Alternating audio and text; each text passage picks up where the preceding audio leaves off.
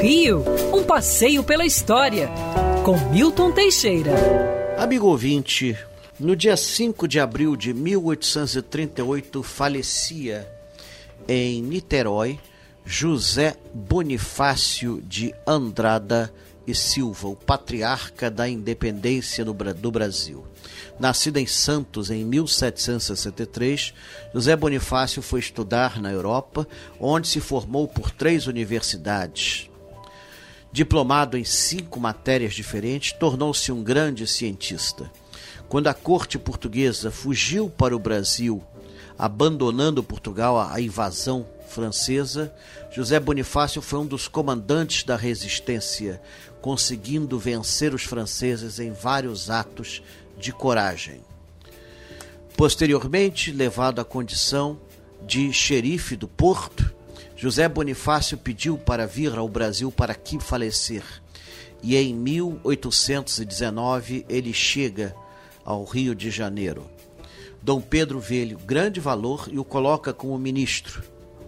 E será sob os conselhos de José Bonifácio que será feita a independência do Brasil. Sua frase ficou famosa: Nada temos a esperar de Portugal senão escravidão e horrores.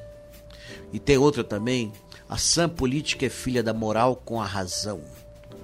José Bonifácio foi a inteligência por trás de Dom Pedro I, mas este, apaixonado pela Marquesa de Santos e se metendo com gente da pior espécie como Chalaça, levou José Bonifácio à prisão em 1825 e a expulsão do Brasil.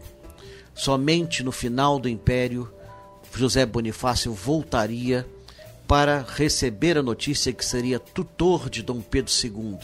Dom Pedro I, num dos últimos atos como imperador, reconheceu que José Bonifácio era o único que prestava na corte. Falava e escrevia em onze idiomas e foi o educador perfeito para o jovem Pedro II. Pedro II se notabilizou pela inteligência e pela temperança, por tudo que faltou a seu pai Pedro I. José Bonifácio foi o verdadeiro patriarca da independência do Brasil. Seu nome sempre será lembrado dentre os grandes heróis nacionais. Quer ouvir essa coluna novamente? É só procurar nas plataformas de streaming de áudio. Conheça mais dos podcasts da Band News FM Rio.